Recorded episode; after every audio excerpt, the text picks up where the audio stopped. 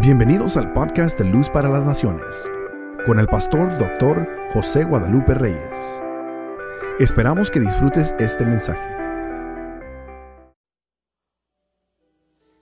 ¿Listos? Capítulo 12 de Hebreos, los versos 22 al 29.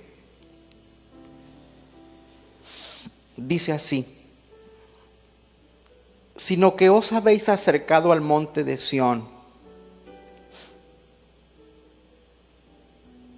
a la ciudad del Dios vivo, Jerusalén la celestial, a la compañía de muchos millares de ángeles, a la congregación de los primogénitos que están inscritos en los cielos a Dios el juez de todos, a los espíritus de los justos hechos perfectos, a Jesús el mediador del nuevo pacto. Y a la sangre rociada que habla mejor que la de Abel. Mirad que no desechéis al que habla porque si no escaparon aquellos que desecharon al que los amonestaba en la tierra, mucho menos nosotros si desecharemos al que amonesta desde los cielos. La voz del cual conmovió entonces la tierra, pero ahora ha prometido diciendo, a una vez, y conmoveré no solamente la tierra, sino también el cielo. Y esta frase, a una vez, indica la remoción de las cosas movibles como cosas hechas para que deban para que queden, perdón, las inconmovibles. Así que recibiendo nosotros un reino inconmovible, tengamos gratitud y mediante ella sirvamos a Dios agradándole con temor y reverencia. Porque nuestro Dios es fuego consumidor. Voy a leer el verso 27 en la nueva versión internacional que dice, la frase una vez más indica la transformación de las cosas movibles, es decir, las creadas, para que permanezca lo inconmovible. La carta a los hebreos fue escrita en un momento muy crítico de la historia. Fue cuando el pueblo de Dios era perseguido. Tenemos que separar aquí algo eran, eh, era el pueblo creyente, los cristianos, los seguidores de Cristo que fueron perseguidos. No confundamos el judaísmo con el cristianismo. El judaísmo no fue perseguido. Los que fueron perseguidos fueron los cristianos, el cristianismo. Entonces, el escritor de los hebreos tiene que mandar una palabra de esperanza al pueblo. En ese contexto de incertidumbre, de dificultad, se necesitaba una palabra de esperanza. Yo recuerdo, y sé que algunos de ustedes también lo tienen presente, cuando ocurrió el 11 de septiembre del 2002, fue un día negro para la nación norteamericana. O sea que muchos de nosotros, mientras tengamos existencia, no lo olvidaremos. Pero parecía que estábamos en una especie de, de una película de terror, porque estaba pasando algo imaginable. El país más poderoso en armamento, en inteligencia, en economía.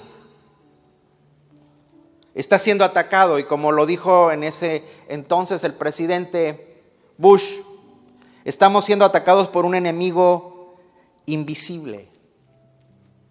El pueblo entró en temor, la nación entera en temor. Pero yo recuerdo algo.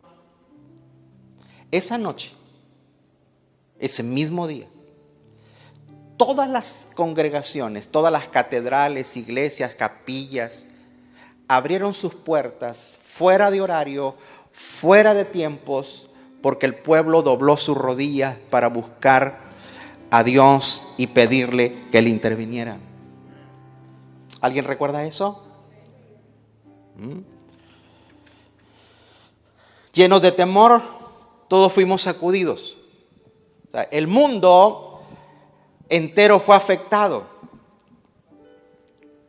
Ahora, yo no, yo no voy a darte a ti un análisis económico, político, militar de lo que sucedió en ese tiempo o lo que sucederá los próximos tiempos, pero uno está para contemplar las escrituras y darte un panorama no político, no económico, sino un panorama profético.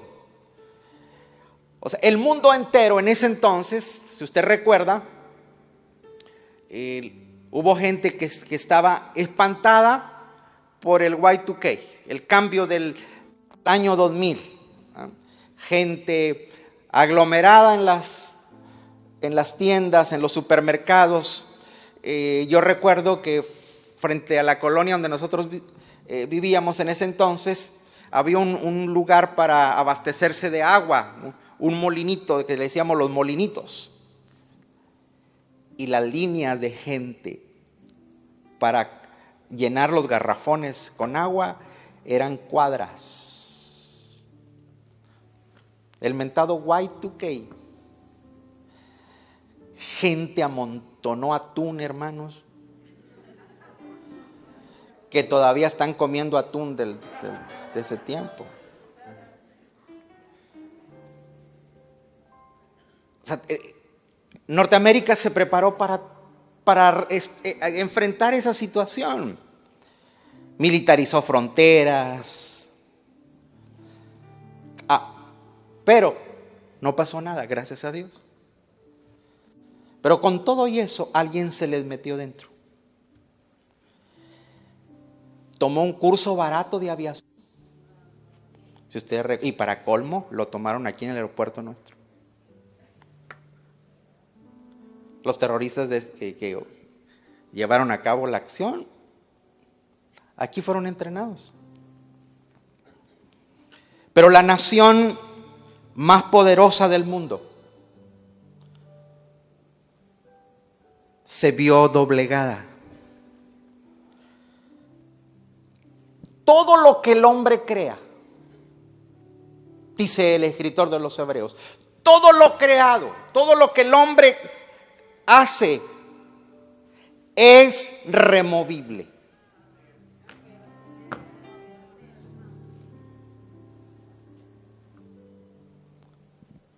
Entonces, a veces los seres humanos vivimos fincados, vivimos confiados, apoyados en nuestros títulos,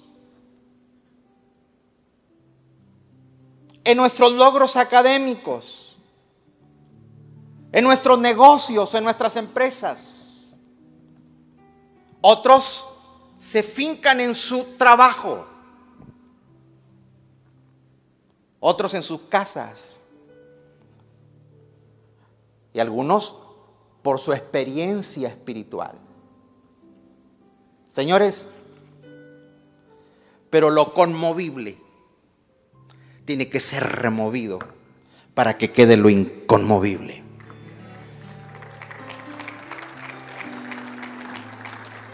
¿Qué es lo conmovible? Es lo que está sobre la superficie, a nivel de superficie. Es lo que tú pones y que pronto se puede caer. Es algo que no tiene raíces, que no tiene raíces profundas. es algo que está a flor de piel. Es como los árboles, que cuando vienen las tormentas y si su raíz no está arraigada, son desarraigados. Pero el que está arraigado, el que tiene raíces profundas, se lastiman los ramos más débiles, se sueltan algunas hojas, pero ahí caen, ahí quedan. Nosotros vivimos en una zona de palmeras. Dice la escritura, el justo florece como la palmera. Los expertos dicen que dependiendo la altura de la palmera es la profundidad de su raíz. Yo creo que la naturaleza, Dios en su sabiduría, la naturaleza es, es un maestro maravilloso. Si usted quiere crecer, si usted quiere subir, primero tiene que profundizarse. ¿Mm? ¿Usted ha visto las grandes construcciones? Los grandes hoteles, los grandes edificios. Nosotros quedamos impresionados con el edificio. Pero nunca vamos y decimos, ¡ay, qué bonito hoyo! Qué bonitas las varillas que están ahí abajo, el hierro. Lo único que vemos es montones de tierra y no es atractivo. Vemos montones de escombro y no nos es atractivo, no nos acercamos, nos acercamos ya cuando está terminado. Y usted y yo admiramos lo grande, pero no admiramos o no nos detenemos para reflexionar que esa grandeza es porque tiene algo profundo. ¿Mm? Lo conmovible es algo que está puesto a nivel de superficie, pero también lo conmovible es aquello que carece de bases, que no tiene fundamento. O sea, que, que, prácticamente está sostenido en sí mismo.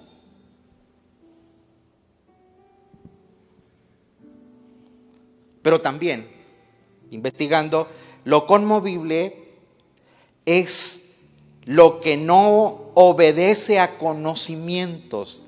Me causó a mí mucha impresión cuando descubrí esto, que lo conmovible es lo que no obedece a conocimiento. A ver, a ver, reflexionemos un poquito. Ya conmigo, conmigo lo conmovible es lo que no obedece a conocimiento. En otras palabras, son pura emoción.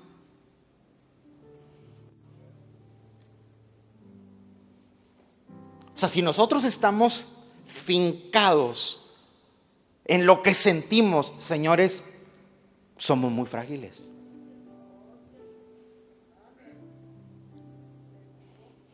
Es que hoy no siento. Síguele así y al rato no va a sentir nada. Es que no siento ir a trabajar, mm, así, hágale así a ver qué le sucede. ¿Ah? Se imagina que un día se le levante la esposa y le diga a usted, fíjate que no siento hacerte desayunar.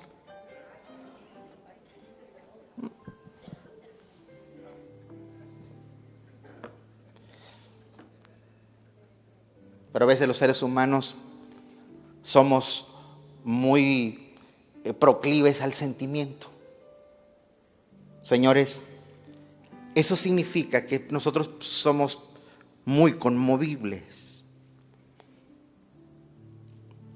Pero necesitamos crecer en conocimiento.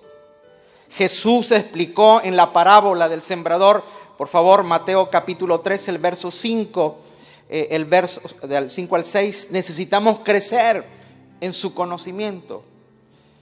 Parte cayó en pedregales donde no había mucha tierra y brotó pronto porque no tenía profundidad de tierra. Pero salido el sol se quemó porque no tenía raíz y se secó. Diga conmigo, necesito profundizarme. Mm. Necesitamos profundizarnos. Pero nuestro tema de hoy es que lo conmovible, de lo conmovible vayamos a lo inconmovible. A lo inconmovible. Cuando uno ve eh, el significado de la palabra conmovible, tiene, tiene dos connotaciones, la negativa y la positiva. Eh, eh, el lado positivo del vocablo es conmovible, es enternecerse. O sea, cuando tú te, cuando tú te conmueves, es, la parte, es la parte bonita, te enterneces. Es esa parte donde el vocablo te enseña o te da a entender que es algo tierno. Pero el otro extremo es conmovido, significa perturbar, inquietar, alterar y mover fuertemente. Y el escritor de los Hebreos, cuando está hablando de que lo conmovible va a ser inquietado, va a ser alterado, va a tener que ser sacudido, porque si no se sacude, si no se perturba, si no se inquieta, no se va, no puede aparecer lo inconmovible. Y lo que le quiero decir en esta mañana que Dios está haciendo no solamente con su iglesia, Dios en el mundo entero, con las naciones de la tierra, con personas, está perturbando alguna manera algunas cosas nuestras. ¿Mm? ¿Qué está perturbando Dios? Yo creo que así como hace, ya que del 2002 a nuestra fecha ya serían que 20 años. Ya vamos para 20 años. Hace 20 años. Pero no nos necesitamos ir tan lejos. No necesitamos ir tan lejos. El año pasado. Y aún todavía. Dios sigue sacudiendo. Dios sigue perturbando. ¿Qué fuimos? La pandemia que nos enseñó a nosotros. El Señor perturbó nuestras rutinas. Perturbó nuestras rutinas perturbó todo aquello a lo que nosotros estábamos acostumbrados. Perturbó todo lo que nos agradaba. ¿Mm? En pocas palabras, perturbó nuestra zona de confort. También lo que algo positivo, Dios inquietó nuestros espíritus.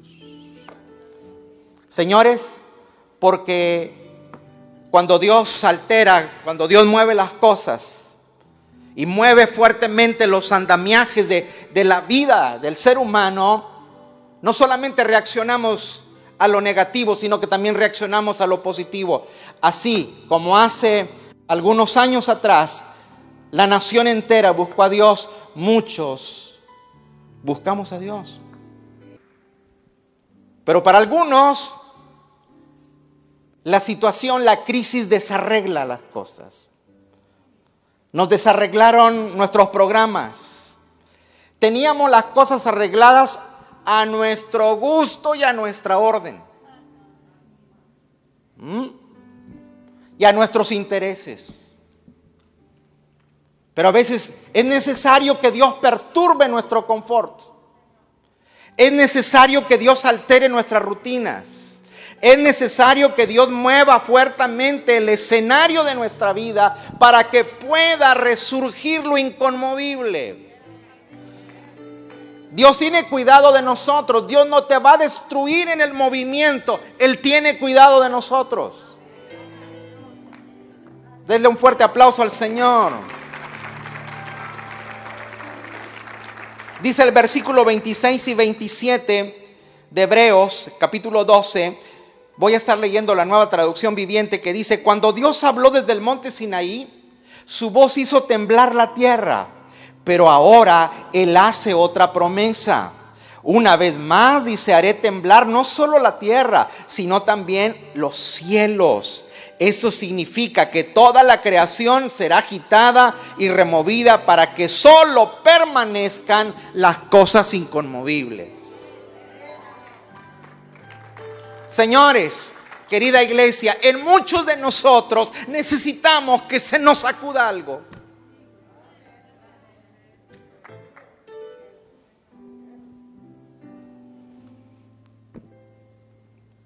En esta etapa de, pandemia, de coronavirus, es lo que Dios está haciendo también. Tómelo, tómelo por, como dice el chavo, por el lado amable. Dios está conmoviendo lo conmovible para que solo queden las cosas inconmovibles en nuestras vidas. Todo lo que está puesto, pero no está sembrado, va a caer. Levante su manita derecha conmigo para que se anime y diga, hay cosas en mi vida que tienen que ser sacudidas, que tienen que caer para que aparezca lo inconmovible. Amén.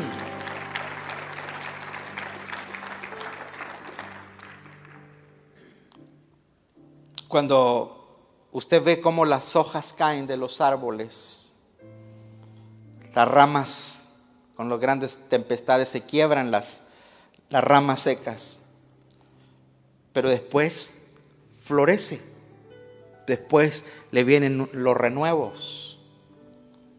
Y a veces es necesario quitar lo seco para que sea más lozano, más eh, se vea mejor el árbol. Es, es mi, mi, mi percepción, mi lo que yo pude percibir, ¿qué nos ha enseñado? ¿Qué cosas conmovibles fueron removidas en estos meses pasados? Yo pienso y creo que se nos movió, nos le dieron una removida a la dependencia en el dinero como si fuera un Dios.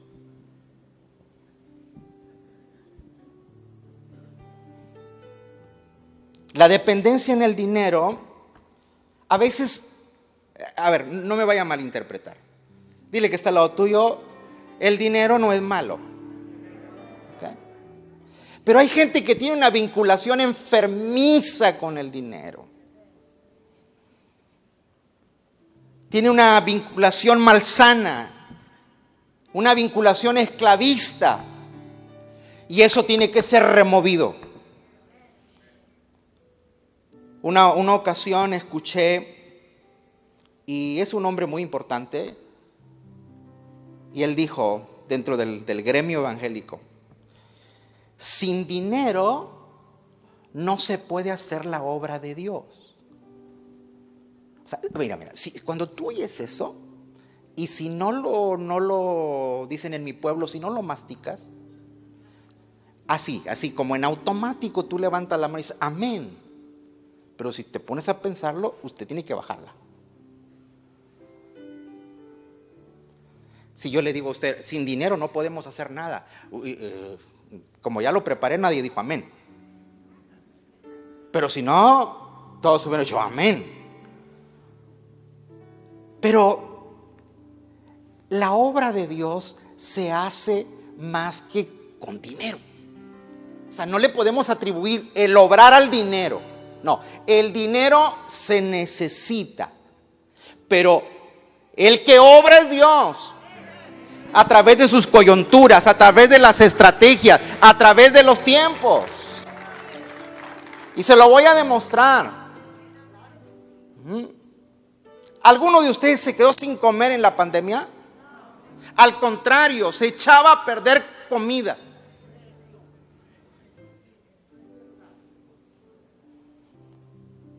Recuerde que hubo, unos meses aquí que, que, fuimos anfitriones para recibir las, las comidas, las despensas que entregaba el gobierno y mucha gente venía, mucha gente. Pero, y está bien, yo le dije gracias, primero dije, pues gracias a Dios, y le dije a mi esposa, pues es una buena señal. O sea, em, nuestra gente, ustedes no venían. O sea, pero, pero está bien. Eso significaba que no lo necesitaban. Y los que lo necesitaban, venían. Pero, diga conmigo, podemos sobrar sin dinero. ¿Cómo, pastor? es que tú tienes, usted tiene que quitar al Dios ese llamado dinero. Dice Mateo 6:24, ninguno puede servir a dos señores, porque o aborrecerá al uno y amar al otro, o estimar al uno y menospreciar al otro. No podéis servir a Dios y a las riquezas. Señores, creo firmemente que la principal causa que muchas personas no se han afirmado y consagrado a Dios es por una mala vinculación con el dinero. ¿Mm? A veces la gente se lanza en la vida donde el dinero es prioridad y terminan alejados de Dios y de la bendición de Dios. Pero la pandemia nos enseñó que aunque no había trabajo, que aunque no podías asistir a tu trabajo, aunque el negocio estaba cerrado, Dios no te dejó.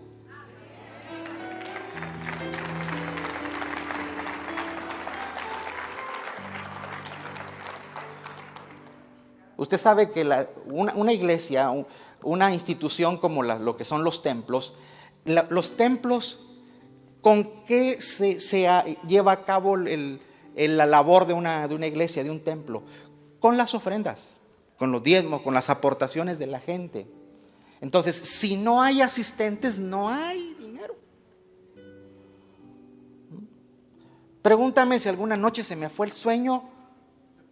No, hermano, yo disfruté Salmo 4, 4, En paz me acostaré, como un tronco roncaré, porque solamente Jehová tú me haces vivir confiado.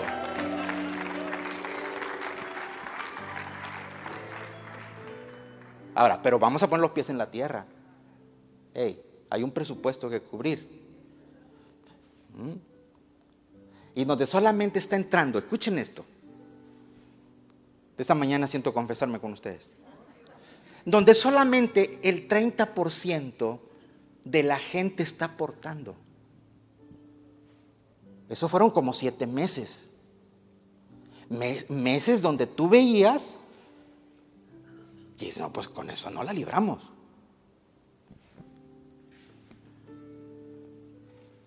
Pero yo descansaba en el Señor.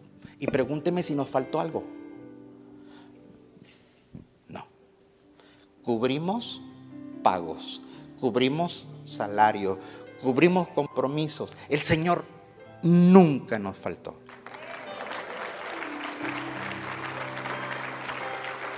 Entonces, señores, de que se puede hacer la obra de Dios sin dinero, sí, porque se hace con estrategia, se hace con las coyunturas de Dios, se hace en la forma porque Él es el dueño de las cosas.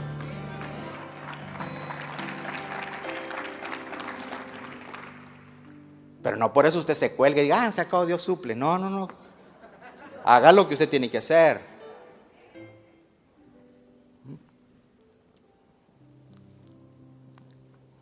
En el tiempo de la pandemia, el año pasado, murió el presidente del Banco Santander de España, que tiene también en, en varias naciones, son socios de muchos bancos, y su hija dijo en una entrevista, somos adinerados. Pero mi papá murió solo y sofocado. Buscando tan simple, algo tan simple como el aire. El dinero se quedó en casa. Yo creo que eso es para reflexionar. A veces nos empeñamos tanto por dinero. Perdemos salud, perdemos familia, algunos pierden hasta matrimonio, otros pierden la vida. Pero yo creo que es tiempo de que reflexionemos. Dios tiene cuidado de nosotros.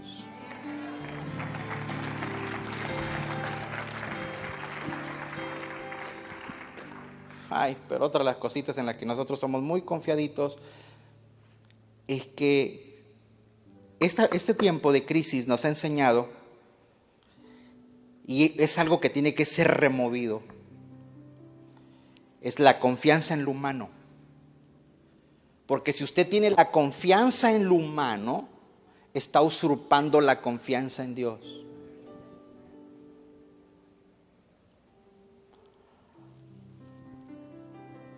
Yo quiero que ponme por favor Jeremías 17, 5 al 8 en la nueva versión internacional. Así dice el Señor. ¿Quién dice? ¿El pastor Reyes? No, no, no, no, es el Señor. No, no, no se embronque conmigo. Así dice el Señor. Maldito el hombre que confía en el hombre. Maldito el que se apoya en su propia fuerza y aparta su corazón del Señor.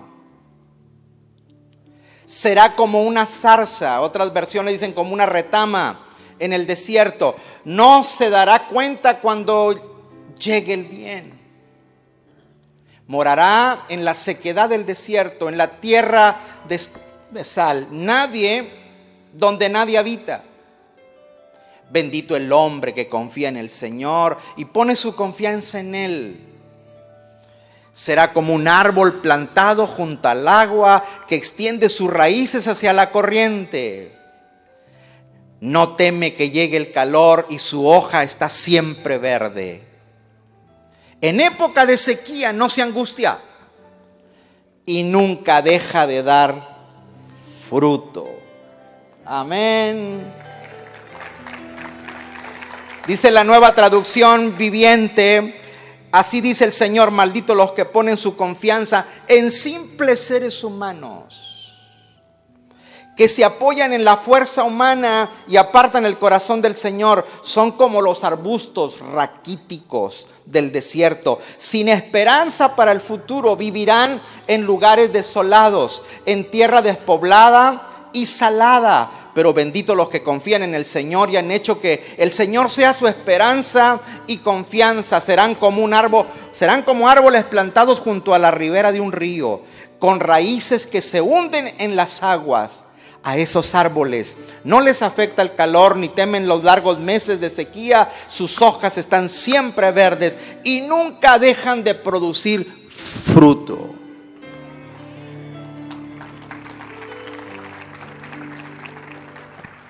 ¿En quién confía? En el Señor. Le tengo una buena noticia y una mala. Si usted y yo ponemos la confianza en la gente, nos va mal. Raquíticos, endebles, enfermos, sin fruto. Y en una condición de maldición. Maldito el hombre. Pero la buena noticia es que si confiamos en el Señor, estaremos junto a las aguas, junto a las corrientes, junto a la ribera de un río. Otras versiones dicen, no verán el calor, no verán la sequía, sus hojas estarán siempre verdes y siempre tendrán fruto, créalo.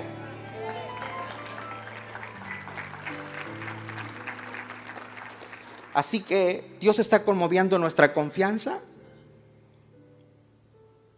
no solamente de lo que usted tiene en la bolsa o lo que tiene en la cuenta o lo que tiene invertido. no, no, no, no, no. El Señor también nos está moviendo que la confianza en las personas. Dígame una cosa. Yo como su pastor le soy de bendición. Ok, yo sé, yo lo sé. Pero usted no puede poner su confianza en mí. ¿Cómo, pastor? No, no, no, no, no. Maldito el hombre que confía en el hombre. Y hay gente que a veces se endiosa con la gente.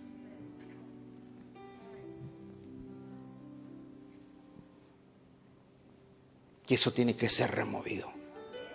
Porque al único que usted le tiene que tener confianza es al Señor.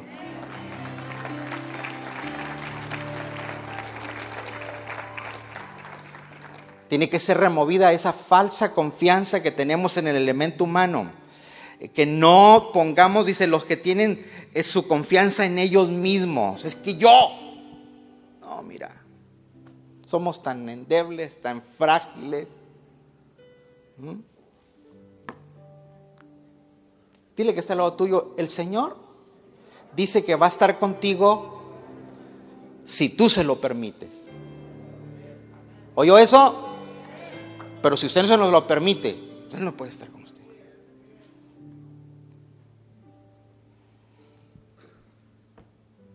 Yo sé que, que el mensaje no es para decir tantos amenes, pero, pero le va a bendecir. Porque hay cosas en nuestra vida que tienen que ser sacudidas porque no nos sirve ni siquiera como ornato, porque eh, eso no es inconmovible el dinero, la confianza en el hombre, la confianza en el dinero, la confianza en el hombre, pero también la confianza en uno mismo, la suficiencia, el orgullo y la vanidad. Yo quiero que le, demos lectura a un pasaje que está en Daniel capítulo 5, verso 19 al 21. Dice, y por la grandeza que le dio, Está hablando de Nabucodonosor, un rey que Dios le dio la oportunidad de ser grande. Porque Dios da grandeza, dice, y por la grandeza que le dio, todos los pueblos, naciones y lenguas temblaban y temían delante de él. Pero mire esto, a quien quería, mataba y a quien quería daba vida. Engrandecía a quienes quería y a quien quería humillaba. Mas cuando su corazón se ensobreveció y su espíritu se endureció en su orgullo, fue depuesto del trono de su reino y despojado de su gloria y fue echado de entre los hijos de los hombres y su mente se hizo semejante a la de las bestias. Y con los asnos monteses fue su morada, hierba le hicieron, de, hicieron comer como, como a buey y su cuerpo fue mojado con el rocío del cielo hasta que reconoció. ¿Hasta cuándo? Hasta que reconoció que el Altísimo Dios tiene dominio sobre los reinos de los hombres y que pone sobre él al que le place.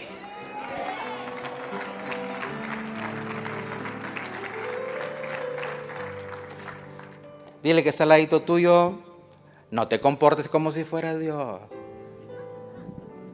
¿Mm?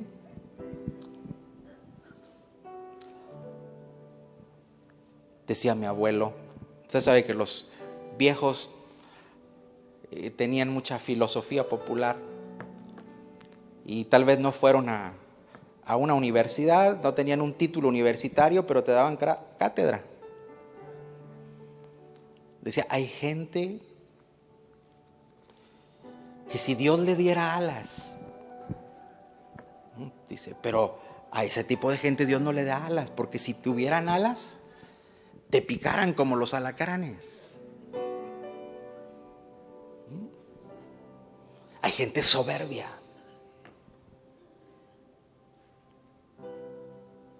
Pero dice, fue depuesto del trono de su reino y despojado de su gloria y fue echado hasta que reconoció que el Altísimo Dios tiene el dominio sobre el reino de los hombres y que pone sobre él al que le place. Diga conmigo, Dios, yo te pido que la suficiencia, el orgullo y la vanidad sean removidos de mi vida.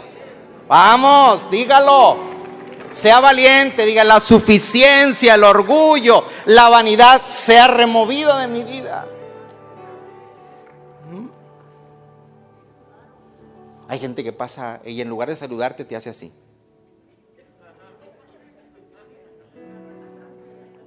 Te da una escanea a ver qué zapatos traes, a ver qué... Por favor. El día que nos pongan en un cajón, ni los zapatos nos van a echar, hermano. El sombrero de lana, Mike, te tiene que quedar afuera.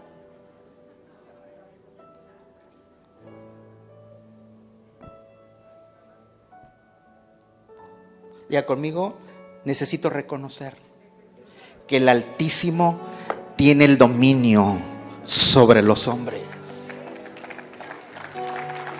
Usted y yo no estamos para humillar, estamos para edificar. ¿Mm? El rey Nabucodonosor tuvo que pasar ese proceso para que entendiera. Y a veces decimos, sí, pero, pero fue Nabucodonosor. No, mi hermano.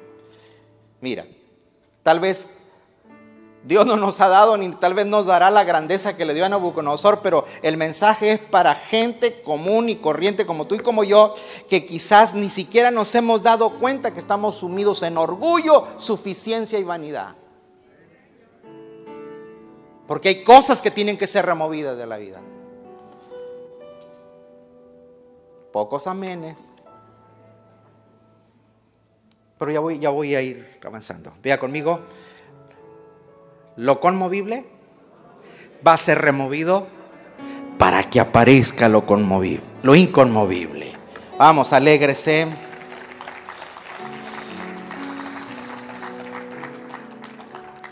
Indica, dice Hebreos 12, 26, 27, indica la remoción de las cosas movibles como cosas hechas para que queden las inconmovibles.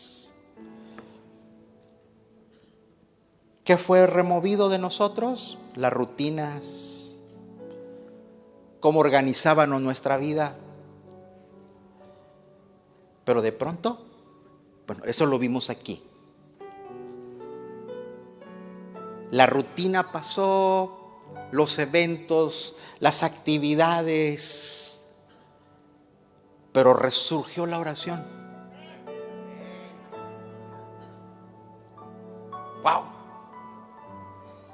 De pronto como urgencia, porque nos dimos cuenta la alta prioridad de la oración. Descubrimos que la oración se necesita para la supervivencia. Y no solamente era ponerse la mascarilla y echarse gel. No, nos enteramos de que hay algo inconmovible que puede salvarte la vida. No dicen amén porque no, ustedes todavía no vienen al servicio de oración. Diga conmigo la oración. Fuerte, fuerte, la oración. Dile que está lo tuyo, la oración. Protege tu vida.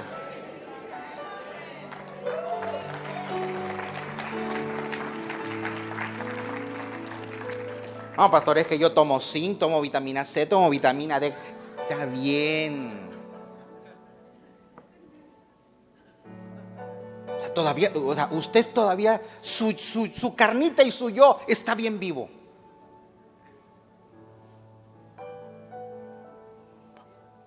Hay que mandarlo a Babilonia para que pase por el proceso de Nabucodonosor.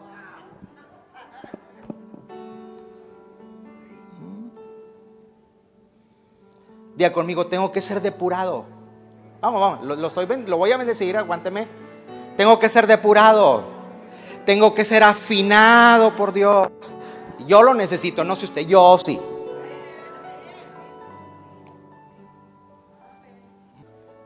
Diga conmigo, más humilde. Más dependiente de Dios.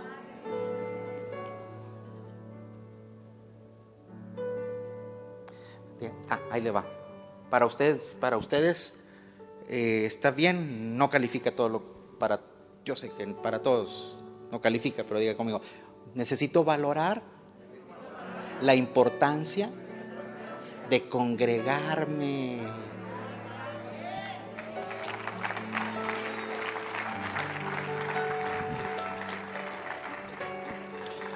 Yo sé que para usted no es tan traumático como para uno como pastor ver gente que uno ama, que uno ha invertido tiempo, oración, eh, tantas cosas por gente que uno ama, de verdad la ama. y tú te preguntas, ¿dónde están? Porque si andan en la tienda, si están en el trabajo,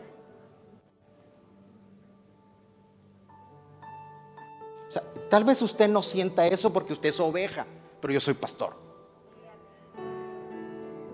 Y, y, claro, digo Dios, pues lo único que es, son tus ovejas. Pero usted necesita valorar más la importancia de congregarse.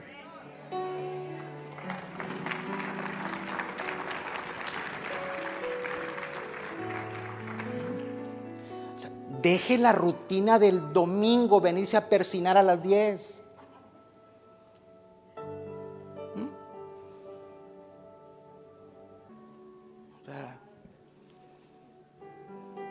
Mire hermano, si estos tiempos no, nosotros no reflexionamos y usted está queriendo volver a la a lo que decimos hay que volver a la normalidad. No, mi hermano, no estaban muy normal, estábamos anormales.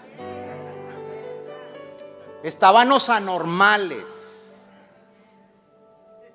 Y por eso Dios sacudió el asunto.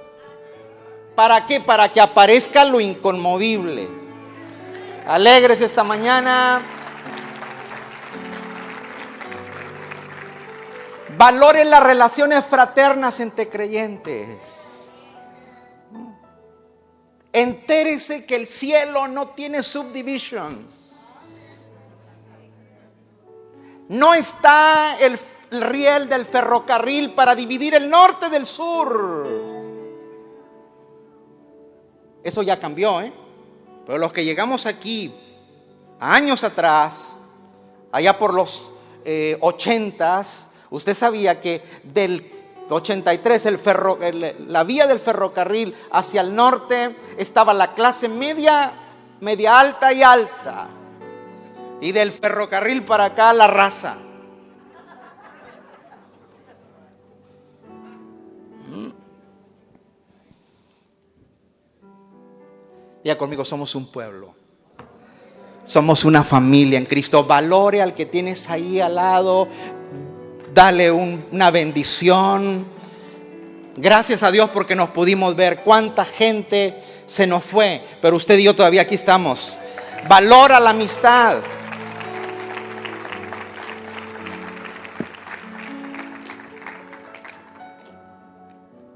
Si les comenté, bueno, ustedes no, pero no sé si lo comenté alguna vez aquí, pero tuvo que venir la pandemia para poder eh, platicar con los vecinos en mi colonia. ¿Mm? ¿Por qué? Porque andábamos ocupados. Y ahora me tengo que portar más bien porque ahora todos saben que soy pastor.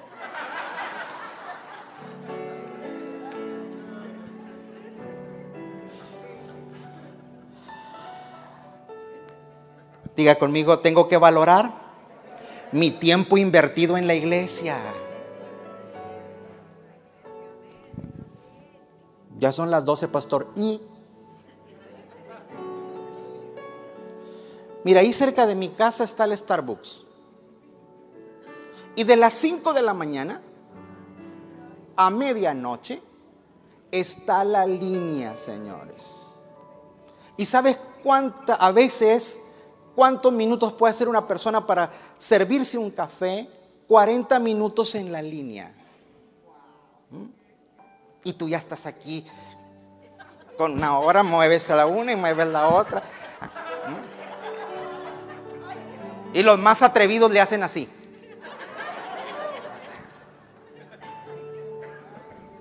Diga conmigo, tengo que valorar mi estadía en la casa de Dios.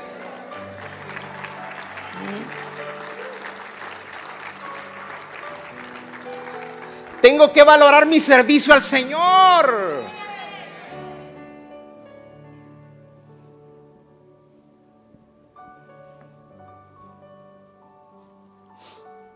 Y dile al que está al lado tuyo y que no sea nada más por esta temporada.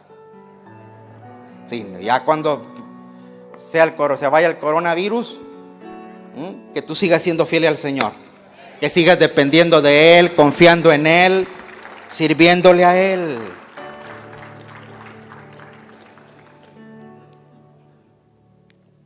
¿Qué más nos trajo un reencuentro con Dios? Hubo gente que hizo un nuevo pacto con el Señor, un tiempo de compromiso, renovar su compromiso con el Señor, revisar nuestras vidas. Revise su vida, revisemos nuestras vidas.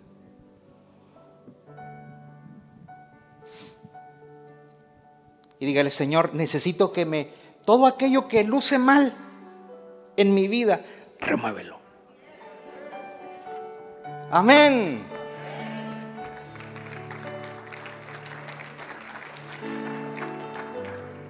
Tal vez por su mente, por su cabeza pasó lo que a muchos se preguntaban. Bueno, la pandemia será un castigo de Dios. ¿Será que Dios está disciplinando a la iglesia? Decía mi abuelo, será el sereno. Será lo que sea, pero, pero atiende, reflexiona. Cuando uno ve la escritura, hubo momentos de la historia que cuando Dios estaba disgustado con los pueblos de la tierra, tenía que traer sacudimientos para remover lo que tenía que remover y sacar lo bueno de nosotros, de la humanidad. Que es estos tiempos críticos saquen lo mejor de su vida. ¿Qué nos dimos cuenta, señores, que todo se te puede acabar así?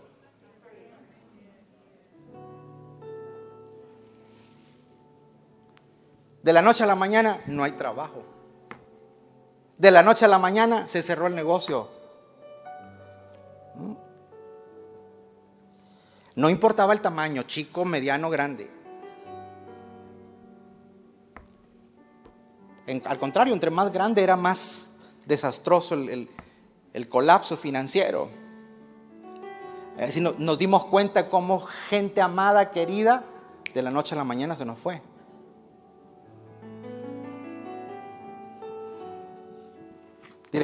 Tuyo todo se acaba. ¿Mm? Hubo gente que tenía carro nuevecito, tanque lleno, pero ¿a dónde vas? ¿A dónde vas? Diga conmigo, necesito reflexionar, necesito hacer conciencia, todo tiene un fin. ¿Mm? Él es pero Él es un Dios eterno y Él no tiene fin. ¿Sabe qué? Hay algo que sí va a ocurrir. Dice el profeta Joel que en los postreros días, en los tiempos finales, vendrá un mover del Espíritu sobre toda carne Yo, yo me niego, yo me niego. hay, hay, gente que es muy, muy, muy trágica.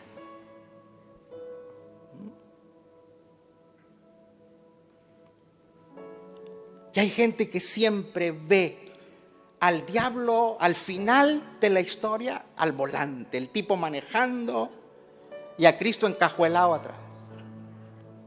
Sorry. Cuando usted lee el final de la historia, cuando usted ve Apocalipsis, no, no, al que hay que encajuelar es al diablo, porque el que tiene la victoria, el que sale victorioso es Cristo. ¿Mm? Entonces, señores, yo estoy confiado, estoy creyendo, lo estoy esperando. ¿Mm? Y si eso no sucede, por lo menos mire con esa, con esa expectativa que algo glorioso de la iglesia, los capítulos más gloriosos de la iglesia aún no se escriben, porque la iglesia en la situación que está no, no tiene la moral, no tiene el estatus para representar a Cristo. Es por eso que tiene que ser sacudida para que pueda representar al Rey de Reyes y Señor de Señores. Vamos. Mm. Cuando usted lee el capítulo 2 de Joel, vienen tiempos de gloria. Un tiempo donde el mundo que está hambriento de palabra va a ser saciado. Un tiempo donde hay un tráfico angelical, ángeles trabajando full time. Pero también veo una cobertura de Dios. Tierra, no temas. Dice Joel, tierra, no temas. Un gran movimiento en el mundo espiritual. Es cierto, sí dice el libro de Apocalipsis, el diablo ha descendido con gran ira porque sabe que le queda poco tiempo. Sí, el enemigo fluirá como un río, sí, pero el Espíritu de Jehová levantará bandera sobre él.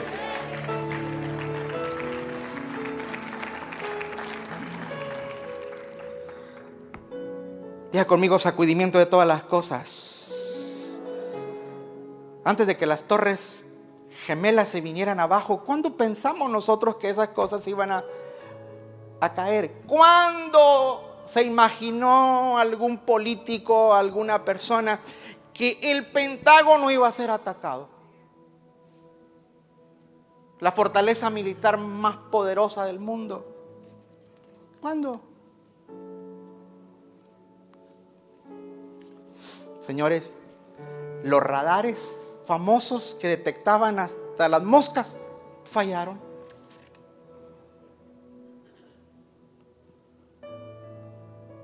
Dice Joel, la tierra temblará como un ebrio. Todo será sacudido. Todo está siendo sacudido hoy. Todo está siendo sacudido. Yo me considero un predicador de fe y de gracia. Pero también tengo que decirte algo. Que Dios va a sacudir los andamios para sacar todo lo que no sirve. ¿Aló? Porque a veces hay gente que abusa de la gracia. Y mi pastor decía, mm, si no entiendes la gracia, te desgracia.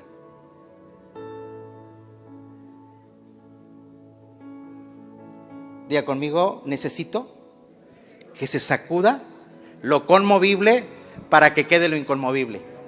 Anímese, si usted se anima, yo voy terminando para que ya nos vayamos. Pero lo más importante, necesitamos un punto fijo para nuestra fe. Señores, necesitamos edificar la fe en algo que no sea conmovido.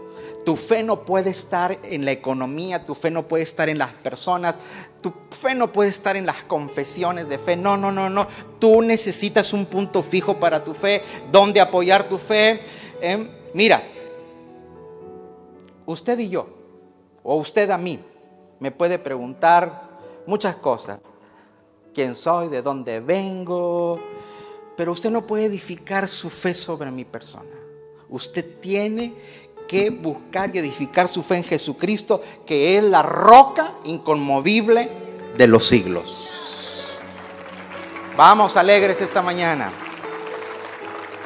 Jesucristo dice Hebreos 13:8, Jesucristo es el mismo ayer, hoy y por los siglos. Así que Él es nuestra confianza. Tú necesitas estar seguro lo único que te garantiza seguridad, lo único que hace que no cambien las cosas es Jesucristo, el Rey de Reyes y Señor de Señores. Pablo dice que Él es el fundamento, el fundamento de todo lo que nosotros hacemos debe ser Jesucristo. Amén. Pero ya termino con esto. Hebreos 12, 27. Hebreos 12, 27. No solamente tenemos a un Cristo inconmovible, o una roca inconmovible, sino que tenemos, fíjese, y esta frase una vez indica la remoción de las cosas movibles como cosas hechas, para que queden las inconmovibles. Next, next. Así que recibiendo nosotros qué? Diga conmigo, un reino inconmovible. Tenemos un Cristo inconmovible, pero también tenemos un reino inconmovible. Un reino inconmovible. El apóstol Pablo declaró que nosotros fuimos trasladados de la potestad de las tinieblas al reino de su amado Hijo.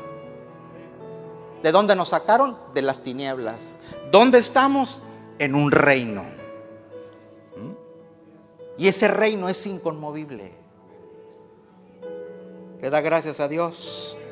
Señores, por tanto, dice el, el salmista, por tanto no temeremos. Aunque la tierra sea removida, aunque se traspasen los montes al corazón del mar, yo estaré confiado. Mm, dale gracias a Dios por eso. Diga conmigo, he recibido un reino inconmovible. Isaías 62 dice, tinieblas cubrirán la tierra, mas sobre ti amanecerá Jehová. Mm. Tinieblas cubrirán la tierra, mas sobre ti amanecerá Jehová. Tú vas a tener luz, vas a tener dirección. En los tiempos más oscuros, señores, siempre tendremos una luz para caminar. No significa que no habrá oscuridad. No, lo que Dios te garantiza es dirección en los tiempos oscuros. Pero usted tiene que tener ese reino. Pero usted, puede, usted y yo podemos ser atrapados por las cosas movibles. O podemos renunciar a eso y tomar lo inconmovible, que es la persona de Cristo y su reino inconmovible. Dice Hebreos 12, del 22 al 24. Fíjese todo lo que tenemos, el monte de Sión, una atmósfera donde Dios está, la Jerusalén, es la ciudad de Dios. Y sabe que esa ciudad dice que está hecha con piedras vivas. ¿Sabe quiénes son las piedras vivas? Somos los creyentes en Cristo Jesús.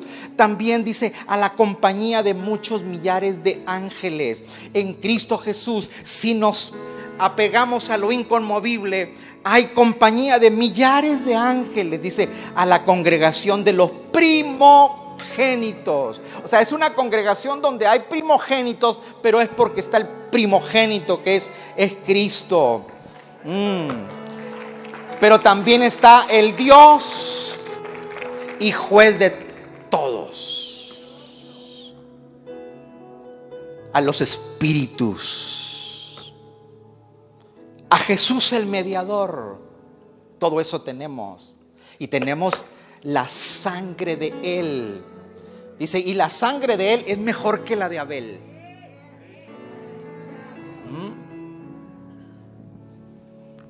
Dile que está al ladito tuyo. ¿Dónde está fincada tu fe? Vamos, va, ya terminé. ¿Dónde está fincada tu fe? ¿Dónde está fincada tu vida? Reflexione. Reflexione. Señores, necesitamos gente a largo plazo. Necesitamos gente de fe a largo plazo. ¿Mm? Y para eso usted necesita tomar lo inconmovible, que sea removido lo que no sirve. Usted necesita ponerse el duracel. Mm. Que mientras otros se quedan a mitad de camino, usted dura, que dura, que sigue y que sigue. Mm. Levante sus manos al cielo esta mañana. Levante sus manos al cielo. Yo quiero que recapacites. ¿En qué, ¿En qué está fundada tu confianza? ¿En lo que tienes? En lo que tienes, no, debe no debería ser eso. En otras personas, tampoco. Tampoco. Tu fe debe estar basada en el que no cambia. En Él, dice Santiago, en Él no hay mudanza. ni sombra de variación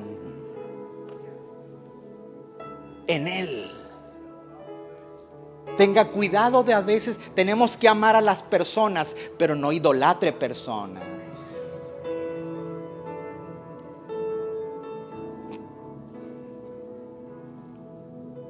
Y tome las cosas de su reino, lo inconmovible. Padre, esta mañana,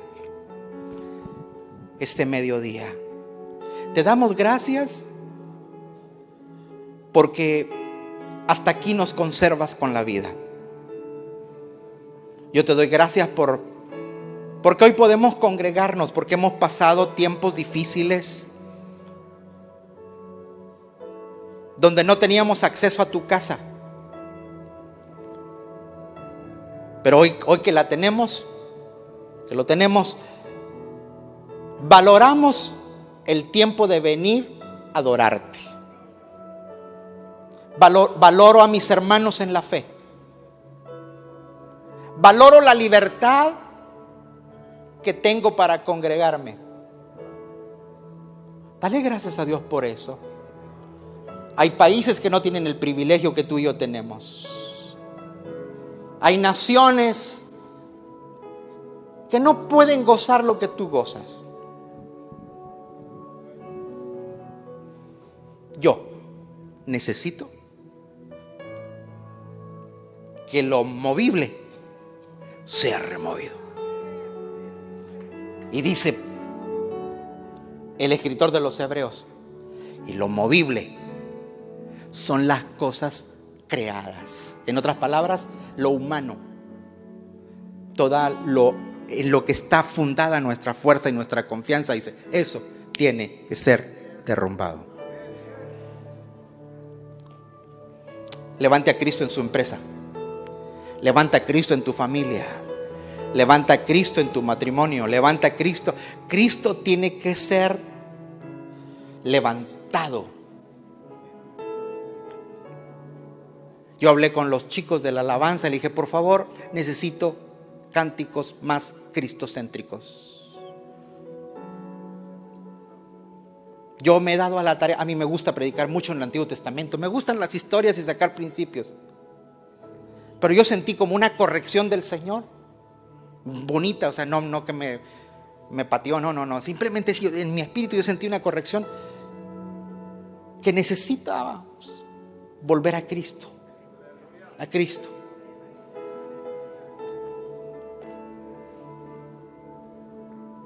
Que no nos vaya a pasar como la iglesia de la Odisea. Que Cristo está tocando la puerta.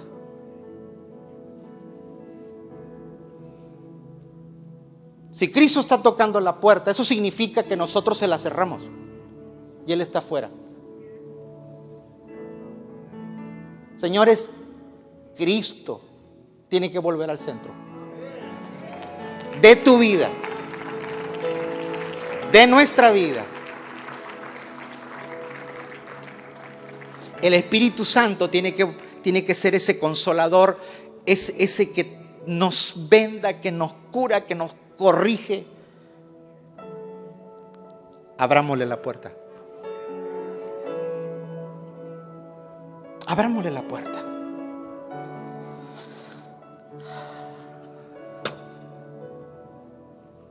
Bueno, yo quiero seguir, pero necesitamos irnos. Dele un fuerte aplauso a Cristo el Señor esta mañana. Por más fuerza, Él se lo merece. Él se lo merece. Gracias por escuchar nuestro podcast. Para ayudarnos a llevar la palabra de Dios alrededor del mundo, haga una donación en nuestra página web. Que Dios le bendiga.